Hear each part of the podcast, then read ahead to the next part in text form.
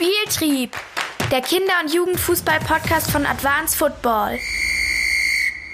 Hallo und herzlich willkommen zur heutigen Folge von Spieltrieb. Ich bin Joscha und in dieser Folge geht es ausnahmsweise mal nicht direkt um den Kinder- und Jugendfußball. Denn wir sind bei den Jungs und Mädels von Alba Berlin zu Gast. Wer sich jetzt fragt, was Alba Berlin ist, das ist der mitgliedstärkste und erfolgreichste Basketballverein in Deutschland. Mit Marius Huth, einem der Väter der Alba Nachwuchsabteilung, unterhalte ich mich unter anderem über die verschiedensten Projekte, die sie im Kinderbereich für den Verein und die umliegenden Schulen gestartet haben, welche Trainingsschwerpunkte sie im Kinderbereich legen, was einen guten Basketballtrainer ausmacht und was der Basketball dem Fußball voraus hat. Ich kann mich vorab schon als absoluter Fan der Alba Nachwuchsabteilung outen. Allein wenn man sich folgende Zahlen vor Augen führt, ist das, was die Jungs da leisten, völliger Wahnsinn. 1500 Spieler mit einem Alba-Pass, 65 verschiedene Mannschaften im Jugendbereich, 8500 Kinder, die sie jede Woche mit ihrem Programm erreichen. Ich wünsche euch viel Spaß mit dem Gespräch und hoffe, ihr könnt genauso viele Sachen daraus ziehen wie ich. Spieltrieb, Doppelpass. Hallo Marius, schön, dass es geklappt hat. Erzähl doch mal, wer bist du und was machst du? Ja, also mein Name ist Marius Huth. Ich bin seit 13 Jahren Jugendtrainer bei Alba Berlin und da jetzt aktuell auch zuständig für unseren U14 Basketballbereich und für den ganzen Grundschulbereich, ähm, wo wir sehr viele Aktivitäten bei uns haben. Kannst du so ein bisschen deine Trainerstation in den letzten Jahren mal durchgehen? Ja, ich habe eigentlich direkt nach meinem, also ich habe selber Leistungssport Basketball gespielt, Jugendnationalmannschaften, zweite Liga gespielt und bin eigentlich direkt von da mit 20, 21 Jahren so ins Trainersein reingerutscht. Habe das, während ich gespielt habe, am Ende schon so ein bisschen nebenbei gemacht, so eine Kindermannschaft mit betreut und habe relativ schnell gemerkt, dass mir das Spaß macht und habe da im Kinderbereich angefangen und war dann am Anfang aber auch erstmal so auf dieser Leistungssportschiene. Also ich habe am Anfang dann ähm, nachdem ich Kindermannschaften gemacht habe, relativ schnell eine U16 gemacht beim TuS Lichterfelde damals, das ist der Kooperationspartner von Alba und bin da auch 2000, jetzt muss ich lügen, sieben deutscher Meister geworden in der U16 und wollte dann weiter aufsteigen, habe dann U19 gemacht, war da Assistenztrainer und auch dann Headcoach in der U19 Bundesliga und habe dann aber irgendwann gemerkt, dass das alles schön und gut ist, mir auch Spaß gemacht hat und auch nach wie vor Spaß macht, glaube ich. Aber dass mir irgendwie dieses, wo ich im Kinderbereich angefangen habe, dass mir das mehr Spaß macht und dass es da vor allem auch ein Riesenloch im Basketball gibt und dass es da kaum Expertise in Deutschland gab.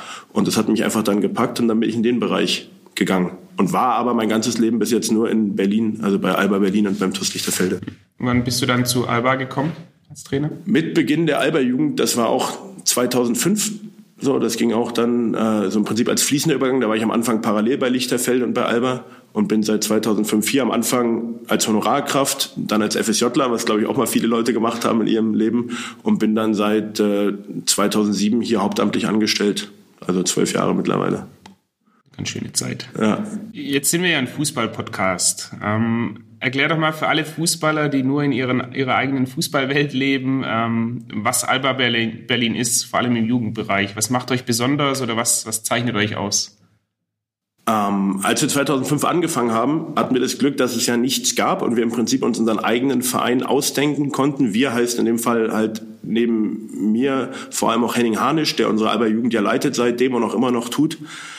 Und wir haben von Anfang an irgendwie den Dreh gehabt, wir müssen an die Schulen, weil die Kinder sind an den Schulen und wir müssen Basketball sowieso erstmal bekannt und populär machen und haben von Anfang an gesagt, ja, Vereinstraining ist gut und wichtig, aber wir wollen uns ganz, ganz breit und massiv an den Schulen aufstellen. Und ich glaube, dass das das Besondere bei uns ist, dass wir durch diesen Weg über die Schulen A einen sehr, sehr großen Zugang zu Kindern haben und es B auch möglich gemacht haben, für so einen Randsportart, sag ich mal, für Basketball Gelder zu akquirieren und viel Hauptamtlichkeit zu schaffen. Also wir sind halt ein Verein, der mittlerweile bei uns 35 hauptamtlich angestellte Jugendtrainer hat, was, glaube ich, für eine Sportart, die nicht Fußball heißt, ein extrem großer Wert ähm, ist, was halt nur möglich war, dadurch, dass wir halt uns vor allem breit aufgestellt haben und auch sozial in der Stadt verankert haben. Und das ist unsere Grundidee, dass wir halt nicht nur wie so ein klassischer Nachwuchsleistungssportverein nur Leistungsmannschaften machen, sondern dass wir so den Spagat gehen zwischen viel Breite, weil wir glauben, dass das extrem wichtig ist und dann aber auch natürlich probieren, auch oben dann Nationalspieler und Profis für unser Profiteam zu entwickeln. Hm.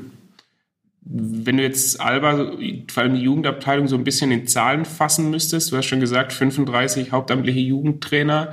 Was bewegt ihr an, an Kindern jeden Tag oder jede Woche? Ah, das sind wieder auch wieder für Basketball verrückte Zahlen. Also einfach auch wieder in der Relation. 2005 war es eine Mannschaft mit zwei Trainern und 15 Kindern.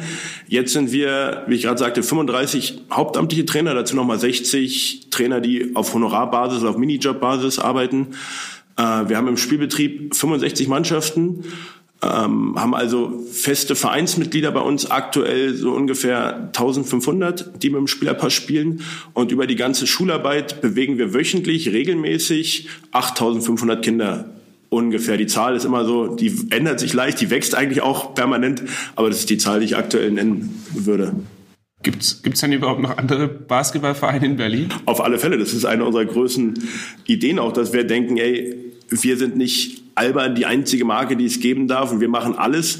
Wir wollen ja Gegner haben, wir wollen Partner haben, wir wollen Partnervereine haben. Also der ganze Mini-Basketball in Berlin ist eigentlich gewachsen, seitdem wir ähm, das machen. Und vor allem auch die Vereine um uns herum haben extrem von unserer Arbeit profitiert, weil wir die ganzen Kinder, die wir aktivieren durch die Arbeit an den Schulen, gar nicht bei uns alle im Verein haben wollen und aufnehmen wollen und auch gar nicht können. Und deswegen die ganzen Vereine um uns herum aufgebaut haben. Und von daher ist aus einer großen anfänglichen Angst, die es gab, als wir angefangen haben, oh Gott, Alba möchte alles platt machen und möchte alles für sich haben, ist eigentlich jetzt ein Vertrauen geworden und eigentlich auch eine Dankbarkeit, dass wir da sind, weil wir halt wirklich jetzt seit Jahren leben, dass wir die Kinder, die wir aktivieren, auch mit den anderen Vereinen teilen.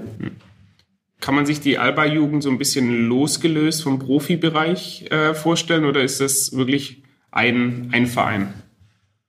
Ähm, ich glaube, da kann man beides drauf antworten, weil natürlich, wir sind ein Verein, wir sind ein, eine, eine, also eine Familie zusammen und alle fiebern heute Abend ist zum Beispiel ein sehr, sehr wichtiges Spiel bei uns im Eurocup. Der ganze Verein fiebert dem entgegen und wir führen uns schon alle total zusammengehörend und auch alle Jugendkinder sind so oft wie es geht bei Profispielen, die Jugendtrainer sind bei Profispielen.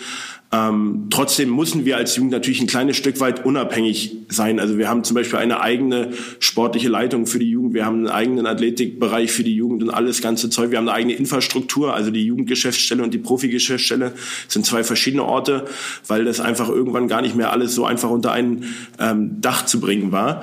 Da müssen wir auch aufpassen, dass wir nicht zu weit auseinanderdriften, weil wie ich am Anfang sagte, wir gehören zusammen und wir wollen immer zusammengehören, weil das eine geht nur ähm, durch das andere und ich glaube, dass die Profimannschaft Mannschaft auch eine Riesenmotivation ist für jeden, der bei uns arbeitet und spielt. Ähm, aber ein Stück weit müssen wir einfach unabhängig sein durch eigene Marketingabteilung, eigene Presseleute, weil das sonst alles gar nicht unter ein Dach, wie gesagt, zu kriegen ist. Jetzt, jetzt hast du die verschiedenen Projekte, die vor allem den Schulfokus haben, schon angesprochen. Lass uns jetzt mal so ein bisschen nach und nach durchgehen. Also es gibt, ich habe jetzt hier eine Liste mit drei, sechs, acht, acht verschiedenen Projekten, die ich bei euch auf der Homepage gefunden habe. Ähm, Alba Kita Sport, was, was ist das denn? Ich glaube, es gibt sogar noch mehr als die acht Projekte, aber ich glaube, das sind die wichtigen Projekte. Alba Kita Sport ist ich glaube, sagt der Name auch schon, das ist einfach die logische Weiterentwicklung von dem, was wir an den Grundschulen gemacht haben. Wie ich gesagt habe, haben wir an den Grundschulen begonnen und da auch unsere Basis. Und dann kennt man das ja, dass alle Sportlehrer sich immer beschweren, oh, die Kinder, die heutzutage kommen, sind immer unsportlicher, die können immer weniger, die können gar nicht mehr vorwärts laufen, rückwärts laufen.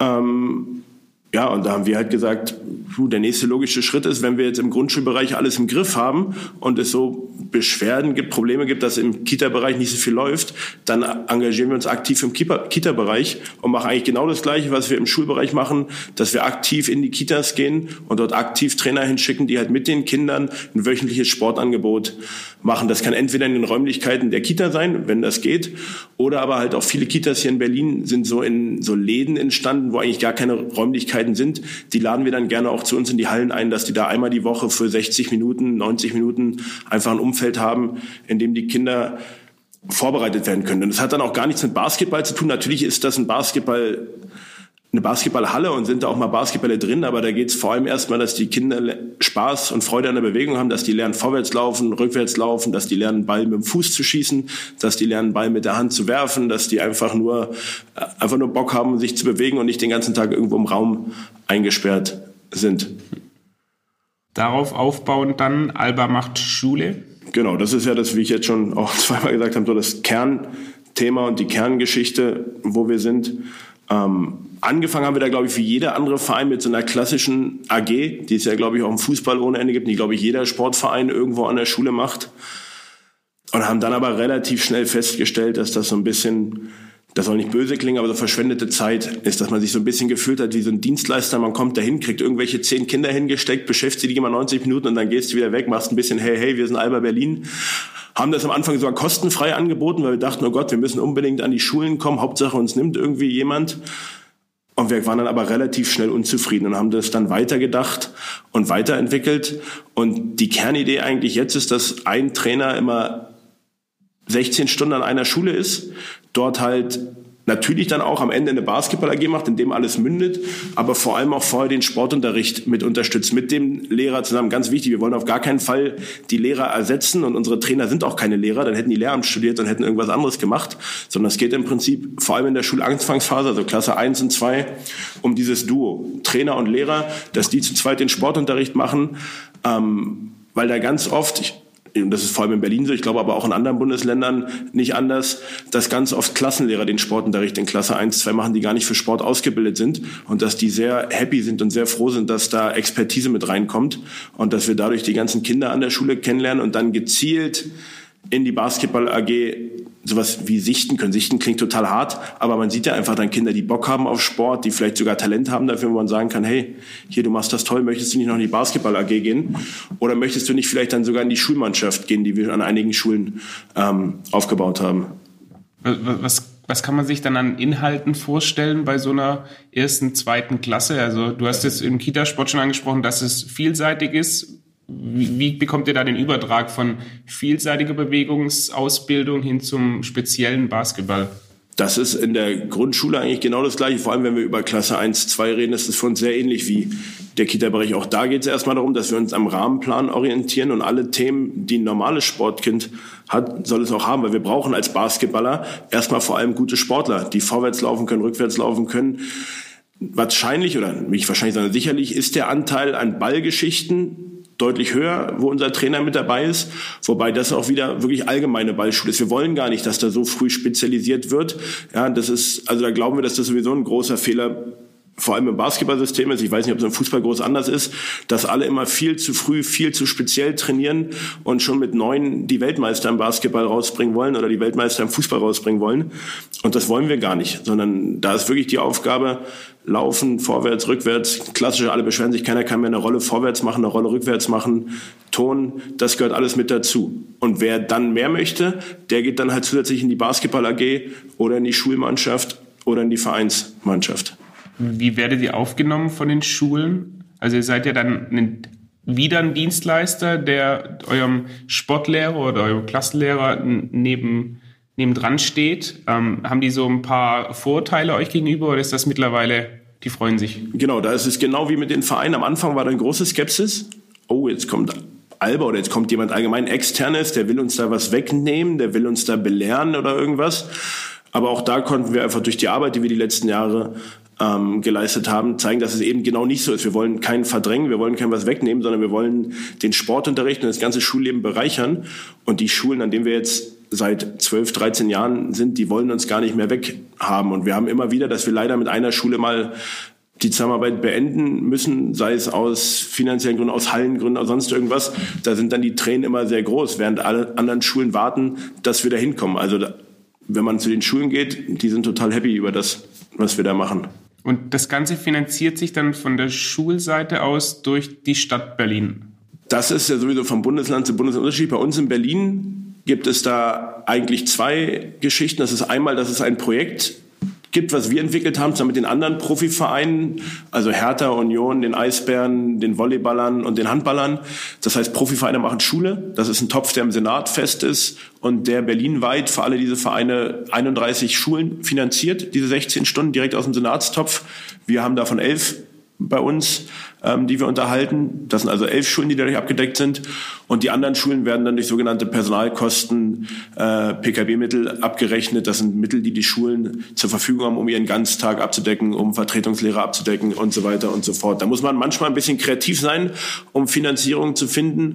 Aber ich sage mal, wenn die Schule den Willen dazu hat, und wir haben zum Glück jemanden, der sich extrem gut damit auskennt, wo man an die Gelder rankommt. Dann findet man da eigentlich auch einen Weg, irgendwie Stunden zu finanzieren und damit halt auch die Hauptamtlichkeit der Trainer möglich zu machen. Weil wir, davon wollen wir weg, dass wir da irgendwie kostenfrei hingehen, sondern wir wollen damit unsere Trainer finanzieren und andersrum wollen wir damit auch einen Wert schaffen, weil wenn die Schulen dafür was bezahlen müssen, dann hat es auch irgendwie mehr Wert, als wenn es da einfach so, hier kommt jemand kostenfrei hin und nutzt das mal irgendwie.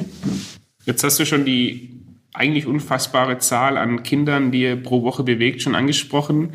Das hat ja dann irgendwann in die Alba Grundschulliga und die Alba Oberliga gemündet. Was, genau. was ist das denn?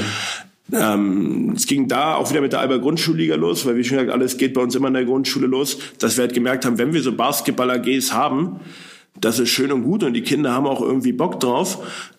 Aber irgendwie fehlt dir was im Jahr, wenn du halt gar nicht mal gegen eine andere Schule spielst. Und es ging eigentlich am Anfang los, dass so ein paar Trainer von uns so untereinander Freundschaftsspiele organisiert haben. So, da bin ich halt mit meiner Schule zu einer anderen Schule gefahren und wir haben einfach gespielt.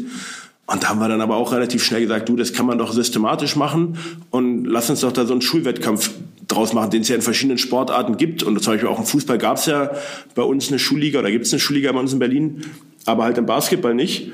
Und die Idee der Alba Grundschulliga ist einfach, dass alle unsere Partnerschulen und aber auch andere Schulen untereinander spielen. Das sind drei Turniere im Jahr. Da spielt man einmal in der Vorrunde vor Weihnachten, einmal in der Zwischenrunde, so zwischen Weihnachten und Ostern. Und dann gibt es ein großes Finalturnier immer im Mai bei uns in der Max-Schmeling-Halle, wo dann alle 160 Teams, die daran teilnehmen, äh, zusammenkommen. 160 Teams kommen ungefähr aus 90 Schulen. Ja, das heißt, einige Schulen stellen da auch zwei Teams, weil die ein Jung- und ein Mädchenteam haben oder ein jüngeres und ein älteres Team haben. Ähm, aber wir sind da eigentlich auch relativ an unserer Kapazitätsgrenze gerade. Wir überlegen, wie wir das auch größer machen können, weil auch da gibt es noch eine Menge Bedarf von Schulen, die da gerne mitspielen wollen, weil einfach da das Konzept gefallen hat. Also es ist kein Konzept, wo man ausscheiden kann, sondern jede Schule kommt weiter und spielt dann auf ihrem Level weiter. Das heißt, wenn du bei deinem ersten Turnier extrem stark warst, dann kommst du halt beim zweiten Turnier mit anderen starken Mannschaften aus anderen Turnieren zusammen, während die Schwächeren sich zusammentreffen, weil unser Ziel ist, dass die Spiele ungefähr auf einem Level sind. Keiner braucht ein 40 zu 0. Da hat keiner Spaß, weder der Gewinner noch der Verlierer, sondern wir wollen halt probieren, durch dieses, dass wir es differenzieren, möglichst viele gleichwertige Spiele ähm, zu produzieren. Und die Mannschaften sind dann die AGs oder rekrutieren die sich aus diesen ganzen Schulklassen? Das ist wirklich unterschiedlich. Das ist auch jedem freigelassen. Die einzige Regel ist, die müssen halt innerhalb der Altersklasse sein und die müssen von dieser Schule sein. Und wie das dann passiert, das ist unterschiedlich. Also es ist oft dann die AG, das ist manchmal aber auch zusammen rekrutiert aus den Klassen. Das sind, wie gesagt, auch Schulen, die gar nicht bei uns im Programm sind, aber diese Liga toll wo einfach dann ein Lehrer kam, der gesagt hat, hier, ich möchte an dem Wettkampf teilnehmen. Der macht vielleicht auch eine AG, vielleicht sammelt der das auch nur zusammen, wie man für andere Wettkämpfe zusammen sammelt. Also das, die Idee dieser Liga ist, die soll niedrigschwellig sein. Es gibt keine Teilnahmegebühren, es gibt keine schwierigen Regeln, es gibt keine Registrierungshürden, sondern wer mitmachen möchte, kann sich melden und kann mitmachen, weil wir halt diese Hürde wegnehmen wollen, oh Gott, da muss man irgendwas Kompliziertes machen, sondern wer spielen will, soll spielen. Und die Alba Oberliga dann? Das war dann die Not, also das war dann die Fortführung. Ne? Du hast dann 160 Mannschaften in der Grundschule gehabt und ganz, ganz viele Kinder, die gespielt haben. Und dann kannst du denen ja nicht erklären, okay, die Grundschule ist vorbei. Was bei uns übrigens in Berlin sechs Jahre sind, was ein großer Vorteil ist. Das gibt's nur in zwei Bundesländern in Deutschland. Bei euch hört ja überall äh, die Grundschule nach der vierten Klasse auf. Wir haben den, das Glück, dass das bis zur sechsten Klasse geht. Aber auch dann kannst du den Kindern nicht sagen, nee, übrigens, jetzt ist vorbei. Jetzt machen wir nichts mehr. Also dementsprechend hat alles das, was wir in der Grundschule gemacht haben, hat irgendwie so eine Kraft oder einen Druck nach oben ausgewählt, dass wir gesagt haben, okay, wir brauchen das jetzt in der Oberschule das Gleiche. Und da haben wir dann genau das Gleiche gemacht, dass auch da wieder ein Spielbetrieb stattfindet, auch wieder mit drei Turnieren, auch wieder Vorrunde, Zwischenrunde, Finalrunde, da noch ein bisschen mehr differenziert nach Altersklassen, weil ja die Oberschule mehr Jahrgänge dann noch umfasst und da auch getrennt nach Jung und Mädchen, weil in dem Alter dann oft die Mädels nicht mehr mit den Jungs zusammenspielen wollen. Aber sonst ist das genau die gleiche Idee mit den gleichen 160, also nicht mit den gleichen, aber mit der gleichen Anzahl von 160 Teams, die auch daran ähm, teilnehmen. Und es ist auch eine Erfolgsgeschichte, die wir auch ständig weiter ausbauen können. Und worüber wir dann auch wieder, weil über diese beiden Projekte auch dann wieder Sponsoren und Geldgeber finden, die das auch unterstützen wollen, weil die die Idee toll finden und das Ganze damit halt dann finanzieren können. Du hast es gerade im Nebensatz schon angesprochen, in der Oberliga trennt ihr Mädchen und Jungen, in der Grundschulliga ist es dann noch egal, die spielen dann miteinander, oder ist das? Ja, an den meisten, ja, wir haben da eine extra Mädchenklasse auch, die aber relativ klein ist, weil es manchmal auch gibt, wo dann irgendwie sich so Mädchen-AGs oder Mädchengruppen gefunden haben, die sagen, sie möchten nur mit Mädchen spielen. Wir wollen da jedem einen Zugang gewähren. Aber in der Grundschule hast du das noch öfter, dass diese AGs oder Gruppen einfach auch gemischt sind, was wir auch also in dem Alter vollkommen unterstützen. Ich finde, es gibt keine Gründe, dass man in der dritten, vierten Klasse irgendwie nach jungen Mädchen teilt, weil im Sportunterricht machen die auch alles zusammen. Und von der Idee kann es zusammen sein. Es gibt ein paar Schulen, die bewusst nur mit Mädchen spielen wollen. Dann haben wir es auch getrennt, weil wir vor allem auch Förderung von Mädchensport auch als extrem wichtig empfinden. Da weiß ich nicht, wie es im Fußball ist. Bei uns im Basketball ist die Anzahl der spielenden Mädchen deutlich unter der Anzahl der spielenden äh, Jungs. Und zwar wirklich im Verhältnis auf ein Mädchen kommen fünf Jungs, die spielen, was ein extrem krasses Verhältnis ist. Deswegen probieren wir vor allem im Mädchenbereich immer noch mal ein bisschen mehr unterstützender zu sein und Wege zu schaffen, wie wir die Mädels im Spielen reinbekommen. Ich könnte mir vorstellen, dass im Fußball die, die Quote wahrscheinlich noch ein bisschen höher ist. Durch, also eins auf fünf. Wobei Frauen, weil ich wirklich ja keine Ahnung, bei uns liegt es halt auch daran, ne, es gibt ja eine Profi-männliche Liga, die extreme Strahlkraft mittlerweile auch hat. Im weiblichen Bereich, die erste Liga ist auf einem Niveau, das ist traurig, also das ist schade. Ich hoffe, dass sich dann in den nächsten Jahren noch irgendwas tun kann. Und auch unsere Nationalmannschaft, die im männlichen Bereich ja mittlerweile viele Stars hat und auch bei der WM gute Chancen hat, irgendwie vorne zu landen. Unsere weibliche Nationalmannschaft ist halt irgendwo abgeschlagen in Europa aktuell.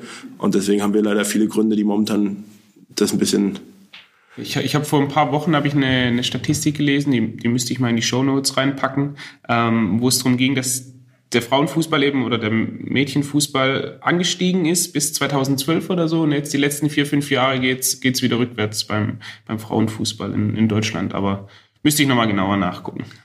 Ähm, jetzt gibt's im Fußball ganz oft das Phänomen, dass ein Spieler, egal welche Leistungsstufe, auffällig ist, weil er extrem groß und breit ist und schon ein bisschen akzelerierter ist als alle anderen. Da habt ihr ja ein spezielles Programm, Größe zeigen.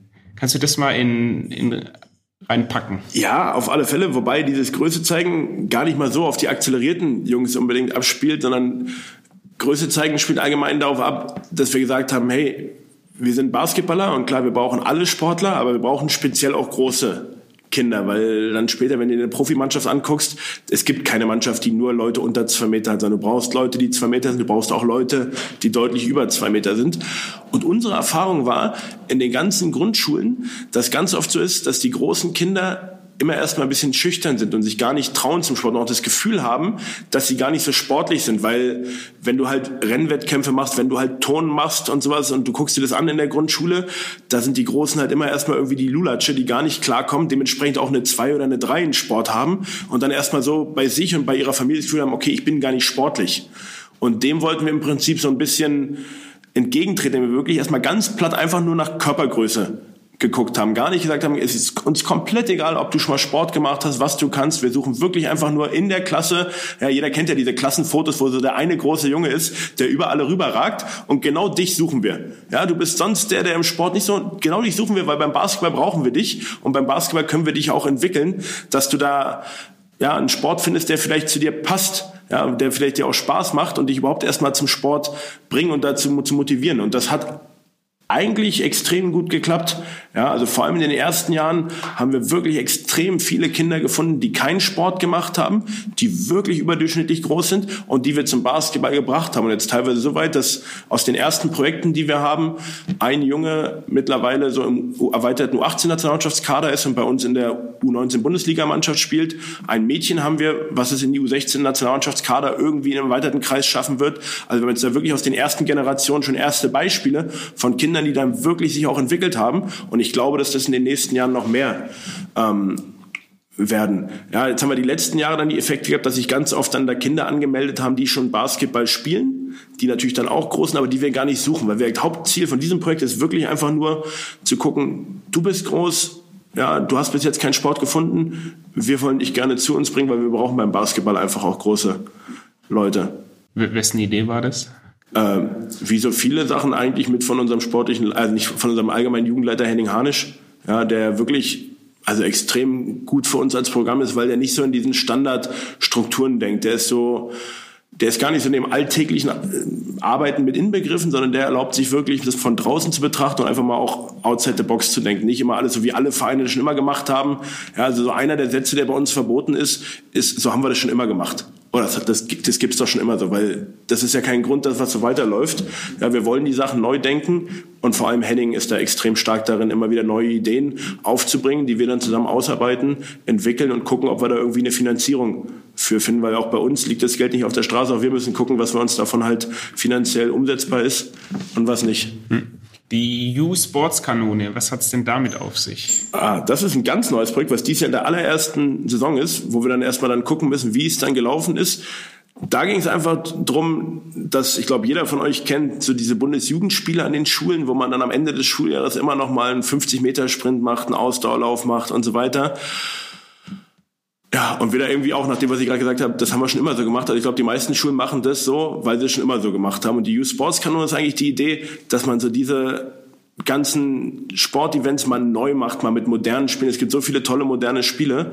Ja, und das war eigentlich da nochmal nach sportlichen Kindern, nach sportbegeisterten Kindern gucken und denen so im Prinzip so eine neue Art Bundesjugendspiele geben. Also da kommen jetzt die Schulen zusammen, kämpfen gegeneinander in dann klassischen Spielen, ja, also weiß ich nicht, da wird dann auch mal Basketball, Fußball irgendwie auf einem kleinen Feld gegeneinander gespielt, aber es werden halt auch neuere Sachen gemacht, keine Ahnung, wie dann Ultimate Frisbee, wie, keine Ahnung, ich weiß nicht mehr, wie das heißt, wenn du auf der Tischtennisplatte mit dem Fußball äh, mit dem Kopf spielst, genau, ich bin, damit, ich bin den ganzen Namen da gar nicht so vertraut, aber auch da haben wir wieder ein paar echt kreative Leute gehabt, die dann einfach mal YouTube hoch und runter geguckt haben, was es so an modernen Sportarten gibt. Wir haben das jetzt das erste Mal gemacht mit zwei Vorrunden, wo wir erstmal nur klein jeweils sechs Schulen dabei hatten, die jetzt dann auf einem Finalwettkampf aufeinandertreffen. Aber die ersten Feedbacks auch da waren extrem positiv, weil das mal was Neues ist im Sportunterricht, weil es auch den Lehrern eine Motivation gibt, ey, guck mal, ja, wir können uns da auf was vorbereiten, wir können so ein paar neue Sportarten in den Sportunterricht einbauen, weil wir brauchen das dann bei dem Event. Und das war einfach äh, auch da die Idee. Und auch da wieder, wenn wir dann zwei, drei echt sportliche Kinder finden, die vielleicht Bock haben, Basketball zu spielen, super. Ja, und wenn nicht, dann haben wir halt zumindest eine neue Sportidee etabliert wieder in den Berliner Schulen. MBS und Alba, was ist das denn? Ähm, gut, das ist einfach unsere, die Ausweitung unserer Schulidee ausgeweitet auf das Land Brandenburg, was ja um Berlin herum ist. Und da muss man aus der Historie wissen, dass Basketball in der ehemaligen DDR, also im ehemaligen Osten der Republik, sehr schwache Strukturen hat, weil die DDR sich 1969 dazu entschieden hat, Basketball aus dem Förderprogramm zu streichen, weil sie da keine Chance hatten, Medaillen zu gewinnen, haben lieber die großen Kinder zum Handball, zum Volleyball, weiß nicht wohin geschickt und Basketball wurde gestrichen. Deswegen ist in den ganzen ehemaligen Ostbundesländern sehr, sehr wenig Basketball vorhanden, was für uns aber trotzdem ein sehr, sehr attraktives äh, Umfeld ist, weil die ganzen Talente können genauso auch da wohnen. Und das ist eigentlich die Idee, die wir hier in Berlin haben, nach außen aufs Land getragen, in einem bisschen kleineren Rahmen. Da kommt der Trainer nicht wöchentlich hin und macht da mit dem die AG, sondern er kommt einmal im Monat hin, im Prinzip so als Pate der AG und unterstützt dann denjenigen, der die AG vor Ort leitet und äh, führt da oder bringt da Alba halt auch mit hin. Und auch da wieder endet das Ganze in Turnieren, in einem Vorrundenturnier, in einem Finalturnier, weil auch da wieder finden wir, man braucht keine AG machen, wenn man am Ende nicht gegeneinander spielt. Die Kinder plus Sport Basketball Academy, das hört sich so ein bisschen nach, nach Fußballschule an, beziehungsweise nach Basketballschule, so wie man es im, im Fußball kennt. Du hast einen privaten Dienstleister, der das macht. Genau so ist es nicht. Der Name in dem Fall ein Ende, und da sind wir oft halt auch auf unsere Sponsoren angewiesen, kommt durch den Sponsor, der den so festgelegt hat. Die Idee da ist wirklich eine der allerersten, die wir hatten, ähm, dass wir irgendwann das Gefühl hatten, okay, die Kinder trainieren bei uns, aber wenn du ein richtig guter Basketballer werden willst, das ist ja im Fußball genau das Gleiche, dann musst du was neben dem Training machen. Da reicht es nicht, wenn du zum Training kommst, machst dein Training, gehst nach Hause und kommst dann nächsten Tag wieder, sondern wir wollen die Kinder dazu bringen, dass die alleine irgendwo üben auf der Straße. Und das ist ja so ein bisschen verloren gegangen sagt man und habe ich auch das Gefühl. Also ich war gefühlt, war ich früher öfter draußen spielen, als die Kinder heutzutage ähm, das machen. Und die Idee war im Prinzip ein Anreizsystem zu schaffen, dass die Kinder dazu bringt, dass sie selbstständig üben. So die Idee haben wir ein bisschen aus dem Judo geklaut oder aus dem Karate, wo du ja von einem weißen Gürtel über einen gelben Gürtel weit und so weiter bis zu einem schwarzen Gürtel gehst. Und bei uns gehst du halt von Trikots. Das heißt, du kriegst am Anfang als Einstiegsstufe das weiße Trikot, kriegst dann das gelbe, das blaue, das rote, das grüne bis zum schwarzen Trikot. Und um dir die ganzen Trikots zu erspielen, musst du halt immer eine Aufgabe bewältigen im Dribbling, eine Aufgabe bewältigen im Passen, eine Aufgabe bewältigen im Werfen, eine Aufgabe im Korbleger und eine Aufgabe in der Koordination. Und du kriegst im Prinzip eine DVD dazu. Oder jetzt wird das hoffentlich bald alles in der App umgestellt, dass du in der App guckst und siehst da im Prinzip deine Aufgaben, die du schaffen musst für die nächste Stufe. Die Idee ist dann, dass du selbstständig übst, ja, ähm, über Wochen, über Monate, je nachdem, wie lange du brauchst. Dann kommst du zu so einem Prüfungstag, da würden deine Prüfungen abgenommen. Wenn du schaffst, kriegst du halt das nächste Trikot. Ja, und es ist dann so, dass erstmal das weiße Trikot schafft erstmal jeder gefühlt, der ein bisschen Talent hat. Und dann wird es aber schwerer und schwerer. Und das schwarze Trikot ist wirklich dann auch was Besonderes, was bis jetzt, glaube ich, also bei uns in Berlin jetzt über wirklich viele Jahre erst 14 Kinder zum Beispiel geschafft haben, weil das soll einen Wert haben. Ja, da musst du zum Beispiel fünf von sechs Dreiern treffen, was schon wirklich eine extrem schwierige Aufgabe ist. Pässe hinterm Rücken schaffen und so. Ähm, das ist eine Idee, die eigentlich echt toll funktioniert, wo wir wirklich auch froh sind, dass wir dafür einen Sponsor gefunden haben, die halt dann dafür sorgt, dass wir Trikots verteilen können und sowas, weil das halt die Kinder dazu anregt, dass sie selbstständig üben. Und du merkst es wirklich auch, wie die dann, wenn die eine Prüfung, ja, es gibt zum Beispiel im zweiten Level gibt's so, das heißt das Spinnendribbling, das ist eine Übung, da muss man durch die Beine dribbeln, wo halt viele Kinder erstmal dran scheitern, ja, und du merkst dann wirklich, wie die Kinder das probieren, wie die auch teilweise im Training zu dir kommen und nochmal fragen, ey, wie kann ich denn das Spinnendribbling schaffen? Ja, wie die dann kurz vor der Prüfung nochmal üben und dann wirklich, wenn sie es schaffen, dann auch ein Strahlen im Gesicht haben. Und das wollten wir im Prinzip mit dem Projekt äh, anregen. Also hat nichts mit Privattrainer irgendwo, nichts mit einer extra Akademie oder irgendwas zu tun, sondern ja, eigentlich eigenständiges Üben mit der Belohnung eines Trikots, was du dann bekommst. Bist du schon mal durch Berlin gelaufen und hast auf irgendeinem äh, Streetball-Court ein Kind entdeckt, wo du gesehen hast, oh, der trainiert genau für das? Ohne Ende. Ohne Ende. Das, das Coole ist, am Anfang gab es dazu sogar noch Bälle. Also wenn du dich am Anfang registriert hast, hast du zu deiner DVD noch einen Ball dazu bekommen, sodass du nochmal den gebrandeten Ball hast. Und da hast du am Anfang hier im Prenzlauer Berg ohne Ende Kinder gesehen, die andauernd geübt haben. Leider haben sie das mit dem Ball irgendwann eingestellt, sodass das Bild nicht mehr ganz so farblich passend ist, dass du noch die richtigen Bälle dazu hast. Aber du siehst immer wieder Leute, die das üben und die das können wollen. Und du merkst auch wirklich, also wir haben wirklich Kinder, wo wir mit denen drüber reden, die dann nicht zu den Prüfungen kommen. Dann fragst du, warum gehst du nicht hin? Weil die Angst haben vor Prüfungen. Also diese Prüfung, das ist ja auch nochmal so ein kleiner Prüfungsdruck, weil in dem Moment bist du mal im Basketball auf dich alleine gestellt. Da gibt es keine Mannschaft, die dich retten kann, wenn du was nicht hinkriegst, sondern du musst jetzt die Würfe treffen. Du musst jetzt den Pass hinkriegen. Du musst den Slalom-Dribbling mit dem Fußball am Fuß schaffen oder irgendwas. Und das ist ja wirklich dann auch eine Prüfungssituation, wo du, an der auch Kinder wachsen können. Also das ist zum Beispiel eins der Projekte, wo wir sagen, das hat inhaltlich so einen großen Wert für uns. Ja, das, das ist, gucken wir, wie wir es weiterentwickeln, weil auch da kann man bestimmt auch neue Kniffe finden. Aber das ist was, was wir so lang wie möglich irgendwie am Leben erhalten wollen.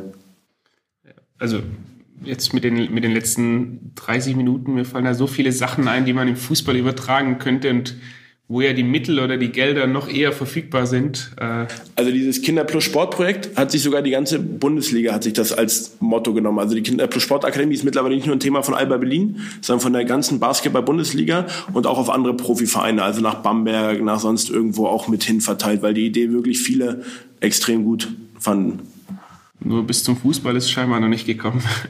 ähm, ist ja noch Zeit. Ist ja noch Zeit, das stimmt. Ähm, um jetzt mal den Übertrag zu schaffen von diesen ganzen Projekten, die ja schon den Schulfokus haben, ähm, zu der Alba-Jugend. Nach welcher Idee ist denn die Alba-Jugend von unten, sagen wir mal so U8 bis oben MU20 beziehungsweise NBBL aufgebaut? Also welche Mannschaften, Alters- und Leistungsklassen gibt's? Ähm, wir fangen mit der ersten richtigen Basketballmannschaft in der U9 an. Davor ist halt alles so allgemeine Bewegung, allgemeine Ballspiele. Das hängt einfach damit zusammen, dass die Körbe bei uns in Deutschland noch zu hoch hängen. Das ist was, wo wir auch gerade ganz aktiv dran arbeiten, dass eigentlich Mini-Kinder auf 2,60 Meter Körbe spielen müssen. Ein normaler Korb hängt 3,5 Meter hoch. Klingt jetzt vielleicht nicht so riesengroß der Unterschied, aber wenn da so ein achtjähriges Kind davor steht, ist es ein Riesenunterschied. Und in allen Sporten ist es normal. Bei euch im Fußball spielen die auf kleinere Tore erstmal. Beim Volleyball wird das Netz runtergemacht. Nur bei uns im Basketball Deutschland wird auf hohe Körbe gespielt. Ähm, und deswegen fangen wir halt erst mit neun an mit den ersten Mannschaften und haben dann eigentlich sowas wie Jahrgangsmannschaften. Also es gibt den einen Jahrgang 2000 10 ist es zum Beispiel gerade in der U9 und der geht dann von der U9 geschlossen in die U10, geschlossen in die U11, geschlossen in die U12, U13, U14 und erst nach der U14 geht es dann in die Jugendbundesliga-Mannschaft über.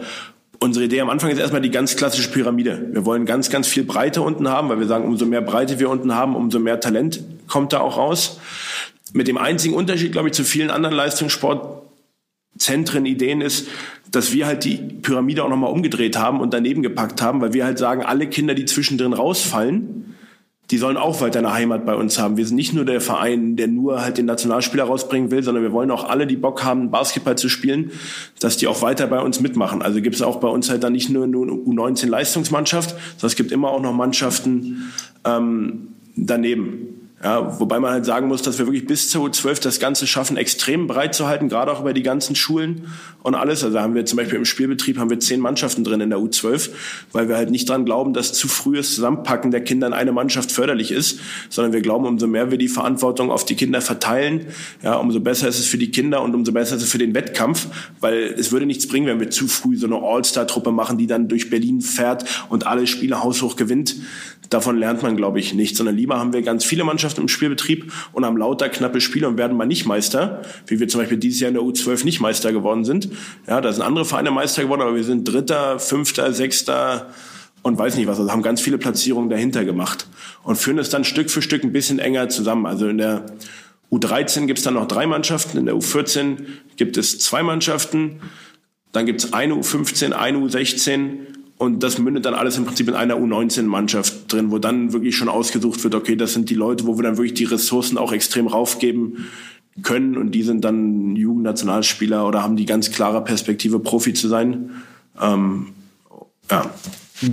Wie kommt ihr da mit dem Druck von außen klar? Also Fußball ist so der Klassiker, dass im U9, U10, U11 Alter sich die ganzen guten und besseren Kinder sich schon in einzelnen Teams sammeln, weil auch die Eltern dann sagen, ja, nee, der soll doch bitte mit den, mit den besten Jungs aus seinem Alter zusammenspielen. Das haben wir auch. Ähm, dass eigentlich die Eltern immer ehrgeiziger sind als die Kinder. Ich glaube, dass es nicht ganz so schlimm ist wie im Fußball, aber dass wir das auch haben. Da haben wir einfach den Vorteil, dass wir den Namen haben.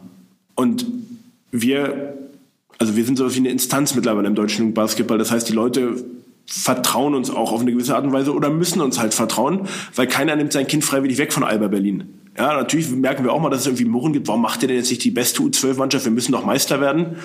Äh, so, sondern wir teilen das halt auf und da gibt es schon Murren, aber es würde halt keiner sein Kind von Alba Berlin wegnehmen oder nur ganz, ganz seltene Fälle gibt es, wo das so ist. Und deswegen haben wir da, glaube ich, soweit einen Vorteil, dass wir nicht so viel Konkurrenz da haben. Andersrum haben wir es aber auch geschafft jetzt über die Jahre, dass auch andere Vereine in Berlin sich ein bisschen ähnlich verhalten. Also wir haben es ein bisschen hinbekommen, dass dieser ganze Bereich bis U12 so ein bisschen weg von diesem Wettbewerb Wettkampf ist. Ja, es gibt noch einen Berliner Meister und ja, die Mannschaften probieren das auch. Das ist auch gar nicht schlimm. Auch wir probieren zu gewinnen innerhalb unseres Rahmens. Wir wollen jetzt nicht sagen, ach, wir spielen mal ein bisschen, ob wir gewinnen oder verlieren, ist scheißegal.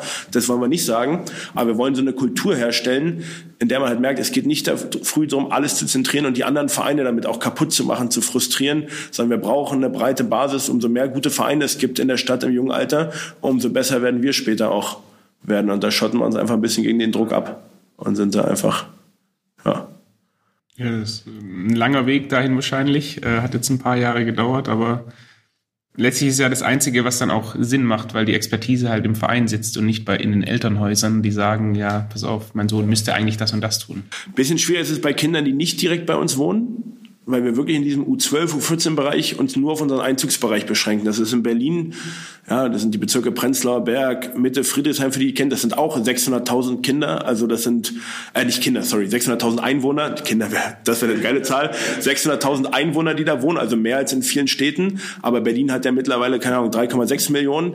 Die Leute, die halt woanders wohnen, die schicken wir wirklich dann gezielt auch erstmal zu anderen Vereinen hin und sagen, nee, wir wollen nicht, dass euer Kind mit neun Jahren quer durch die ganze Stadt fährt, weil durch Berlin kannst du schon eine Stunde unterwegs sein und länger, sondern der soll wohnortnah trainieren und wir probieren eher, die Vereine dort zu stärken durch Fortbildungen, dadurch, dass wir da auch Trainer reingeben, dadurch, dass wir im Prinzip so diese ganze Community stärken und die besser machen. Und dann, weil wir auch wieder umso besser die sind, umso besser können wir dann Kinder später zu U16 zu uns sammeln und haben dann eine stärkere Mannschaft hinten raus.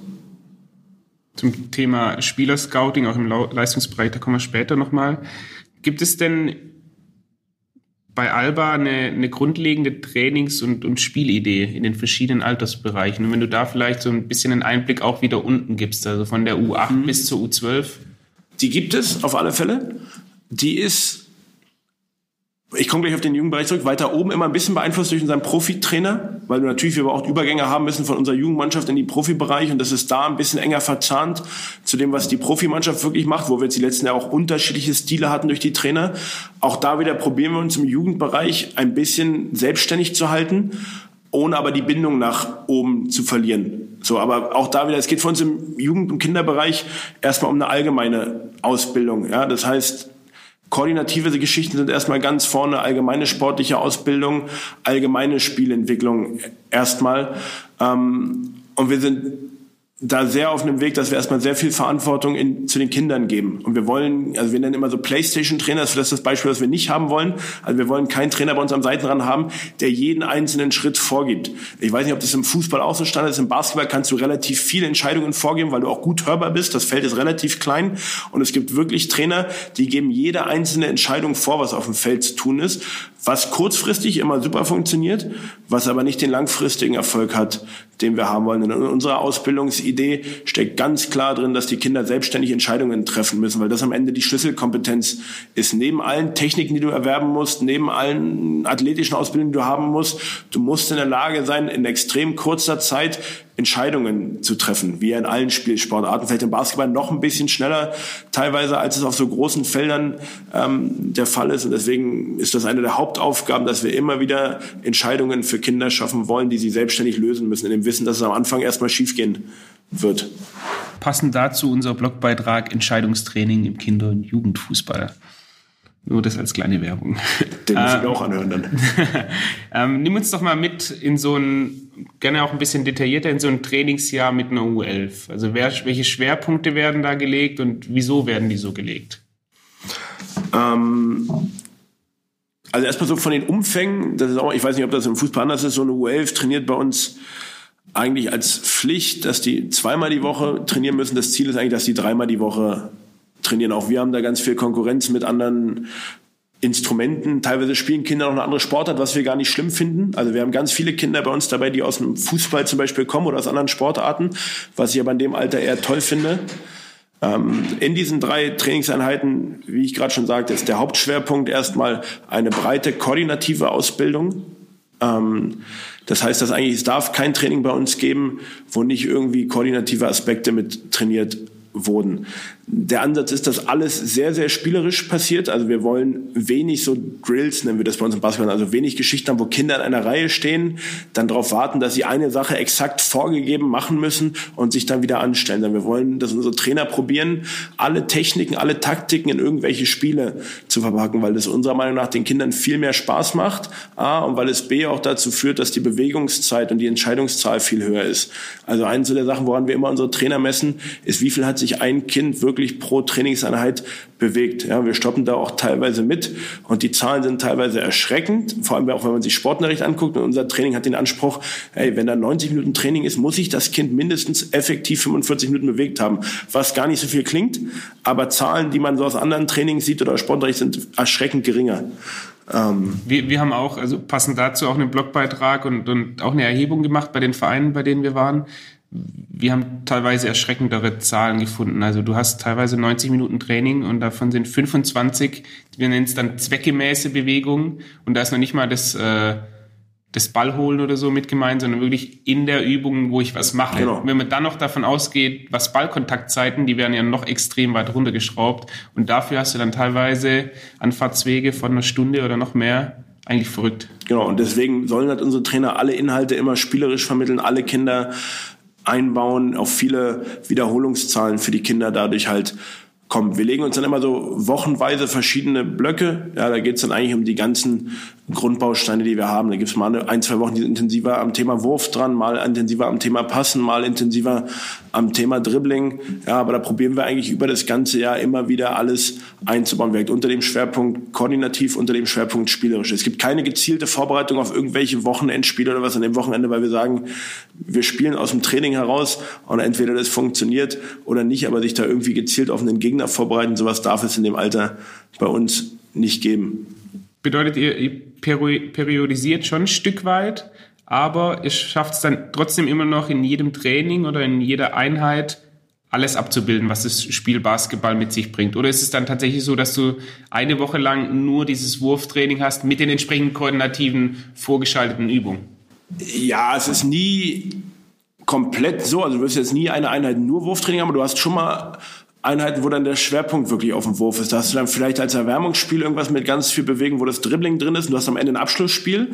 Aber es kann schon mal sein, dass sich so ein 45, 50 Minuten Block rein um das Werfen dreht, weil wir dann genau halt am Anfang erstmal koordinativ was dazu machen, was extrem wichtig ist und dann einfach auch ein bisschen Ruhe. Also Wurf ist gerade so ein Thema, wo du dann auch ein bisschen Ruhe und ein paar Wiederholungen auch für dich brauchst, ähm, um das zu machen und wo du vor allem auch auf Erfolgserlebnisse dann auch kommst. Uns ist immer wichtig, dass in so einem Trainingsprozess, egal ob jetzt Wurf oder was anderes, wenn wir was machen während einer Einheit, dass die Kinder im Idealfall ihren eigenen Lernerfolg auch wahrnehmen. Dass die merken, oh, ich bin ja heute wirklich besser geworden im Korbleger, ich bin wirklich besser geworden im Freiwurf, ich bin besser geworden in dem Pass, ich habe was gelernt, ich komme nach Hause, ich kann Mama sagen, hey, ich habe heute gelernt, ich kann das und das. Also das haben wir lieber als so Einheiten, wo alles reingeworfen wurde und dann die Kinder gar nicht wissen, was so passiert und die Trainer auch teilweise gar nicht wissen, was passiert Also soll schon gezielt alles immer äh, ablaufen. Nimm uns doch mal mit in so eine, eine ganze Einheit, wenn du das strukturieren müsstest. Ja. Also wir sind immer Freunde davon, wir sagen, am Anfang Spiel, also in diesem Altersbereich, wo wir uns jetzt befinden, U11, am Anfang ein Spiel, das kann alles Mögliche sein, das kann im Fußball dann auch ein Basketballspiel zur Werbung sein. Dann hast du eine Fangspielform oder ein Schnelligkeitstraining, dann kommst du in ein 1 gegen 1, dann Überzahl-Unterzahlspiel und dann geht's wieder in eine größere Spielform. Wie könnte man sich in, in der U11 bei euch vorstellen? Äh, eigentlich von der Idee ähnlich, nur dass wir dann manchmal noch mehr Technikblöcke drin haben. Ähm, Technikblöcke, aber spielerisch. Also wir haben auch, es muss immer ein Erwärmungsspiel geben, immer, und das Spiel muss auch immer eins sein, wo die Ansprüche noch nicht so hoch sind. Also gehst du noch nicht in Details an, sondern die Kinder sollen sich erstmal bewegen, sollen erstmal aus dem Schulalltag rauskommen. Alle Kinder sollen, in, sollen drin sein in dem Spiel. Also es darf kein Kind irgendwie ausscheiden nach einer Minute und dann irgendwo draußen sitzen, so Klassiker, sondern es müssen alle drin sein. Und es kann leicht, es, oder es sollte leicht gezielt schon auf den Inhalt der Einheit vorbereiten. Ähm, Genau, dann sollte immer irgendwas kommen, wo kurz was mit Schnelligkeit drin ist, sei es eine Staffel, sei es ein Wettkampf, sei es auch ein Fangspiel, was auch super dafür geeignet ist, wo es beim Basketball auch tolle Dinge äh, gibt und beim Fußball ja genauso. Und wer dann kommt, irgendeinen Block. Das kann ein Schwerpunkt sein zu Überzahl, Unterzahlspielen, das kann Technikthema sein, das kann ein Angriffsthema sein, ein Verteidigungsthema, was dann auch öfter nochmal so aufgebaut ist. Kleines Spiel, dann vielleicht mal reines Technik üben für eine kurze Zeit, um das dann wieder in dem Spiel anzuwenden. Wir glauben extrem an die Anwendung. Wir glauben nicht daran, dass man irgendwie 15 Minuten das Dribbeln übt ohne Gegner und dann springt man zum nächsten. Wir glauben daran, dass man die Inhalte, die man gelernt hat, dann immer mal am Gegner anwenden sollte, um halt dann zu merken, okay, wow, das klappt schon. Oder nee, so klappt das halt noch nicht. Jetzt, wenn der Gegner das, muss ich den Ball anders schützen, muss ich vielleicht fester dribbeln, muss ich schneller dribbeln, was auch immer. Und genau, im Idealfall endet das dann am Ende wieder in einer größeren Form, in irgendeines 4 gegen 4, 5 gegen 5 eingebaut, wo man aber vielleicht auch die Inhalte, die wir davor hatten, Wurf, Korbleger, was auch immer, dann in dieser Spielform wiederfindet oder wieder forciert durch bestimmte Regeln, durch bestimmte Punktzählweisen, durch bestimmte Sachen, die ich als Trainer provoziere.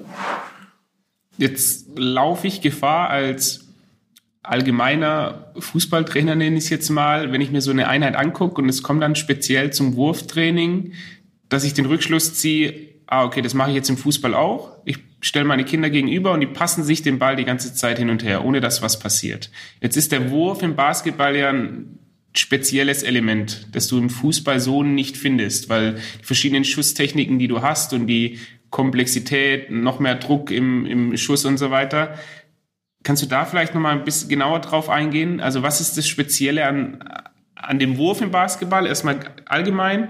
Und was bedeutet es dann für mein Training im, im Kinder- und Jugendbereich? Ähm, also zum einen Wurf nicht verwechseln mit Pass. Ne? Also beim Passen würden wir uns auch nie gegenüberstellen, einfach nur den Ball hin und her passen. Ich glaube, die Schwierigkeit beim Wurf ist, dass es eine koordinativ extrem anspruchsvolle Aufgabe ist, ähm, die auch so fern weg ist von allem, was Kinder normalerweise machen. Also wenn du den Basketballwurf anschaust, das ist ja keine Bewegung, die jetzt ein Kind allgemein irgendwo mal auf der Straße durchführt oder auf dem Hof durchführt, sondern wahrscheinlich würden ja Kinder, wenn du ihnen, wenn du einem kleinen Kind einen Ball in die Hand gibst, sagst, wirf mal auf den Korb, wird er den irgendwie mit beiden Händen irgendwie hinschmeißen, was aber eine Technik ist, die später halt nicht erfolgreich ist, gegen Gegenspieler dich durchzusetzen. Und das ist die schwierige, schwierige Sache. Also zum einen, was ich aber gerade schon gesagt hatte, auch da trotzdem wieder die koordinativen Geschichten zu schulen, weil am Ende ist der erfolgreiche Wurf gekennzeichnet durch eine gute Stabilität, durch eine gute Balance, durch ein gutes Körpergefühl, Körperrhythmus, ja, und dann durch eine gute Feinkoordination, Differenzierungsfähigkeit, also dass du all diese Sachen auch davor schon allgemein schulst. Und dann musst du aber trotzdem immer wieder kurze Phasen geben, wo du halt alleine auf einen Korb wirfst. Aber auch da im Kinderalter, was wir da nicht machen, ist dann wie so später Profis, jetzt werfen wir 50 Mal einen Freiwurf auf den Korb, weil das jedes Kind nach dem dritten Mal sagt, boah, das ist aber langweilig, die Konzentration, der Fokus geht irgendwo anders hin.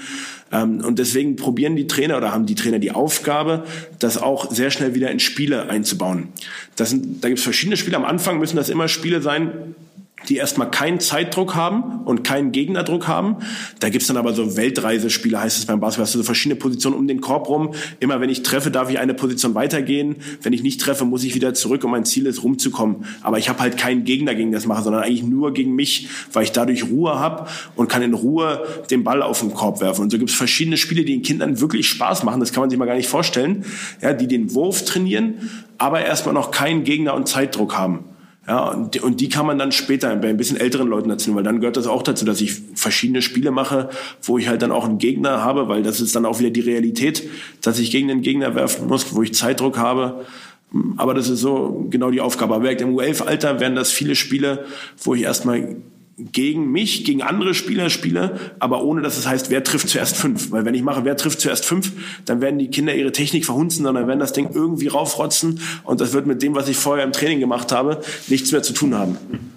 Ja, vielleicht schaffen wir es, dass wir das irgendwie mit in die Shownotes packen, dass du so ein, zwei Übungen uns mal skizzierst, durchschickst. Sehr, sehr gerne. Ich habe auch noch so ein kleines Heftchen, weiß ich, von meiner Hospitation, ähm, wo ihr eure Inhalte in so ein Buch gepackt habt für die Lehrer an den, an den Schulen. Ja. Vielleicht schaue ich da mal rein. Vielleicht gibt es da noch ein paar Übungen, wer weiß.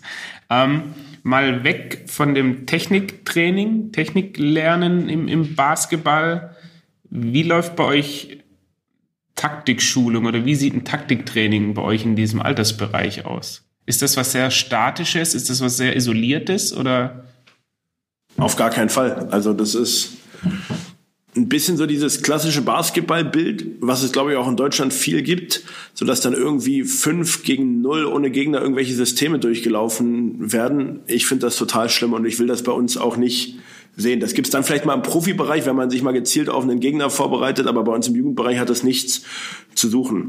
Ähm, wir probieren da auch wieder so viel wie möglich Situationen zu schaffen, um so verschiedene Elemente erstmal zu schulen. Also in der U11 sind das so klassische Elemente. Bei uns heißt das dann Give and Go. Das wäre bei euch ein Doppelpass. Ja, dass ich den Ball irgendwo hinpasse und mich dann wieder Richtung Korb freilaufe, den Ball kriege, mich allgemein erstmal freilaufe, den Raum verteile, in der Lage bin, mich frei zu laufen von meinem Gegenspieler, in der Lage bin, eine Überzahlsituation äh, und vor allem in der UEFA ist es erstmal über ein 2 gegen 1, so das wird später dann ein bisschen komplexer, die auszuspielen in geringer Zeit, weil du hast ja beim Basketball diese Überzahlsituation immer nur sehr kurz.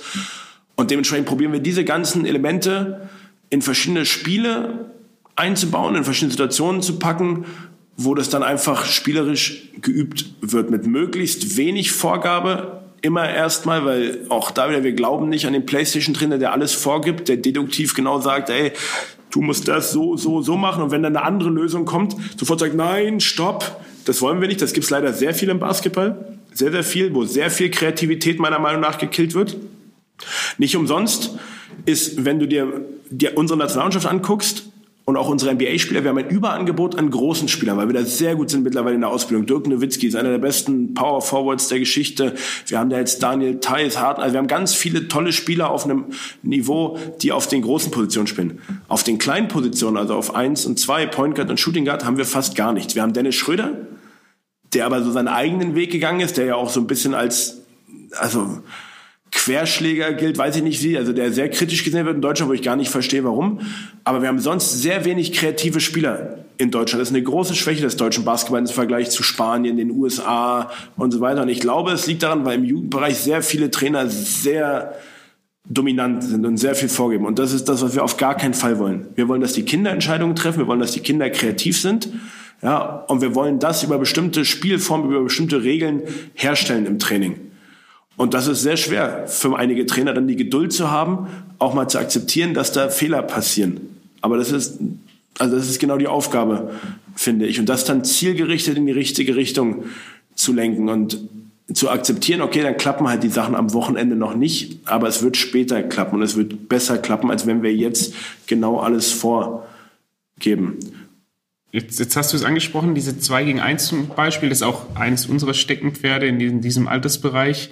Ähm, Wie komme ich da ins, ins Coaching rein im Basketball? Wir versuchen da immer vom, vom Kritiker hin zum, zum Helfer zu werden mit, mit den Kindern. Heißt, wir geben denen eine Aufgabe, so wie du es auch schon genannt hast, in Form von einer Spielform. Du hast die Aufgabe, das und das zu machen. Und wenn ich merke, sie schaffen es nicht, dann versuche ich mit denen Dinge zu erarbeiten bzw. Hilfestellungen zu geben. Und das machen wir dann in Form von Fragen, die wir stellen. Hey, wenn du im 2 gegen 1 nicht breit genug bleibst, was, was passiert dann? Und so die Inhalte mit den Kindern zu erarbeiten. Wie ist das im, im Basketball dann? Das ist bei uns genau so erwünscht. Also das ist genau die Idee, die wir auch haben wollen. Wir wollen die Kinder immer erstmal machen lassen, wollen dann schauen, was da passiert und wollen dann, wenn es Probleme gibt, ja, das gemeinsame Arbeiten, vielleicht einfach auch an guten Beispielen mal. Äh, die Kinder fragen, du, welches Paar hat es denn eurer Meinung nach gut gemacht? Hier die beiden, lassen wir die mal vormachen, uns das anschauen. Also wir glauben sehr viel auch ans Angucken von Situationen, weil wir glauben, dass Kinder sehr, sehr viel durch Schauen lernen, viel, viel mehr als dadurch, dass irgendein alter Mann denen irgendwas erzählt, lernen die davon, wenn die was gucken können. Also was wir immer mehr machen, ist, dass wir so iPads mit ins Training nehmen, geht ja mittlerweile total einfach. Und da einfach Situationen zeigen, so wird das da gelöst, das läuft dann einfach auch durch, guck mal, so lösen die das. Und man wirkt dann wirklich auch, wie Kinder sich dann Sachen da auch abschauen, ja, die man gar nicht so erklären kann, die aber einfach da toll in der NBA oder sonst irgendwo vorgemacht wurden. Und ja, wie du dann sagst, genau halt wir probieren den Kindern zu helfen, eventuell auch nochmal einen Schritt in der Übung zurückzugehen, was einzubauen, ein Technikelement, was vielleicht in dem Moment fehlt. Bei uns ist es ganz oft am Anfang so, dass die richtige Entscheidung gar nicht getroffen werden kann, weil die Technik zum Beispiel des Dribbelns nicht gut genug ist. Das heißt, das Kind dribbelt und guckt die ganze Zeit auf den Ball und hat dadurch gar keinen Blick für die Situation. Also er konnte gar keine Entscheidung treffen, weil er gar nichts wahrgenommen hat. Ja, und das muss man dann auch halt parallel mit entwickeln. Ist zum Beispiel ein Grund, warum wir oft am Anfang bei diesen Technikgeschichten das Dribbling erstmal wegnehmen. Weil wir dann sagen, okay, in dem Moment, wo wir nur passen dürfen, ja, ist der, der Blick halt automatisch oben und ich kann gucken und kann Entscheidungen treffen und kann dann das Dribbling parallel dazubringen oder immer wieder teilweise dazubringen und dann wieder reinbringen. Wie schafft ihr es, eure vielen Trainer da auf eine, auf eine klare oder gemeinsame Linie zu bringen? Also ist ja ganz oft das Problem, es ist Personenwissen. Ich weiß bestimmte Dinge und sobald die Person dann nicht mehr da ist, muss ich wieder von vorne anfangen und mein Trainer, den ich eingestellt habe, der hat halt einen anderen Background und sieht das ein bisschen anders. Gibt es da von euch Vorgaben in diesem Bereich, wie mit den Kindern gearbeitet werden muss? Ja, die gibt es auf alle Fälle. Und das ist, das ist ja eigentlich auch genau meine Aufgabe im Alltag, dass ich halt dieses Wissen oder unsere Idee an die Trainer bringe und auch überprüfe, dass das funktioniert, ihnen auch Hilfestellung gebe, den Trainern, wie sie das machen können. Wir haben den Vorteil, dass wir relativ viele Trainer haben, die schon sehr lange bei uns sind und dieses Wissen die ganze Zeit weitergeben können, weil äh, genau darum geht es, dass wir im Prinzip unsere Idee zusammen durchführen und eventuell auch weiterentwickeln. Wir sind nie so starr, dass wir genaue Trainingseinheiten vorgeben, auf gar keinen Fall. Wir glauben, dass jeder Trainer bei uns seine Stärken mit in diesen Verein einbringen sollte und das, was er kann, dafür bleiben sollte. Also ich würde niemals auf die Idee kommen, den Leuten jetzt einzelne Übungen genau so vorzugeben. Aber wir geben so was ich hier vorhin alles gesagt habe, so spielerische Geschichten und sowas halt genau vor. Wir sagen, also eine starre Vorgabe ist, jedes Training muss mit dem Spiel anfangen, was ich vorhin ja schon gesagt habe, ähm, und solche Geschichten und probieren dann einfach über Fortbildungen, über gemeinsame Meetings, einfach über Sachen zu sprechen, im Gespräch zu bleiben. Und dann passt das eigentlich auch meistens, dass sich auch neue Trainer da relativ schnell einfinden. Ganz oft haben wir das, den Fall, dass die Trainer ähnlich wie ich auch damals aus einem höheren Leistungsbereich sind und gar nicht gewohnt sind, mit Kindern zu arbeiten, die dann am Anfang so, ich sag mal, falsche Muster haben und das alles viel zu erwachsen machen, aber dann relativ schnell merken, ey, das macht ja viel mehr Sinn, so spielerisch, dass ich, also eigentlich nur Handwerkszeug an die Hand brauchen, weil die meisten Trainer machen das ja nicht, ich sage jetzt mal falsch, weil sie daran extrem glauben, sondern die machen es erstmal am Anfang vielleicht auf eine falsche Art und Weise, weil sie es gar nicht anders gewohnt sind, weil es halt keine starke Mini-Basketballkultur in Deutschland gab oder gibt bisher. Hm. Das ist ein, ist ein guter Übertrag zum, zum nächsten Themenblock, wo wir jetzt einfach so ein paar Fragen, die ich glaube ich auch für den, für den Fußball dann interessant sind, äh, abhandeln können. Wie muss denn ein Basketballtrainer im Mini-Bereich bei Alba Berlin sein? Was, was muss der mitbringen? Ich glaube, der muss vor allem erstmal ein guter Typ sein. Das ist jetzt total schwer, äh, total schwammig wahrscheinlich so als Wort. Aber wir glauben zum einen, dass die Leute, mit denen wir zusammenarbeiten wollen, positive Charaktere sein sollen. Und zum anderen auch, dass wir für die Kinder erstmal positive Charaktere haben wollen. Ja, weil für uns ist der Trainer eine sehr wichtige Bezugsperson in den ersten ähm, Jahren mit den Kindern. Das heißt, irgendein Trainer, der die ganze Zeit nur rumbrüllt und nicht einmal lacht, den brauchen wir bei uns im Mini-Bereich nicht, sondern wir wollen offene, warmherzige Trainer da haben. Ähm, ja, und der dann einfach A, Geduld mitbringt, weil er halt nicht auf den jetzigen sofortigen Erfolg setzt, sondern zielgerichtet dafür arbeitet, dass die Kinder sich bestmöglich entwickeln und später dann halt Erfolge haben. Ähm, der B immer wieder einfach auch kreatives neue Sachen ausprobiert und nicht irgendwie festgefahren in irgendwelchen Mustern ist. Ja, das sind, würde ich sagen, erstmal so die Hauptaufgaben für einen Trainer bei uns. Alles andere äh, kriegt man dann hin. Im, im Fußball gibt es oft das Problem, dass man erst in den oberen Bereichen, also sei es U15, U16, U17, U19, als richtiger Trainer anerkannt wird.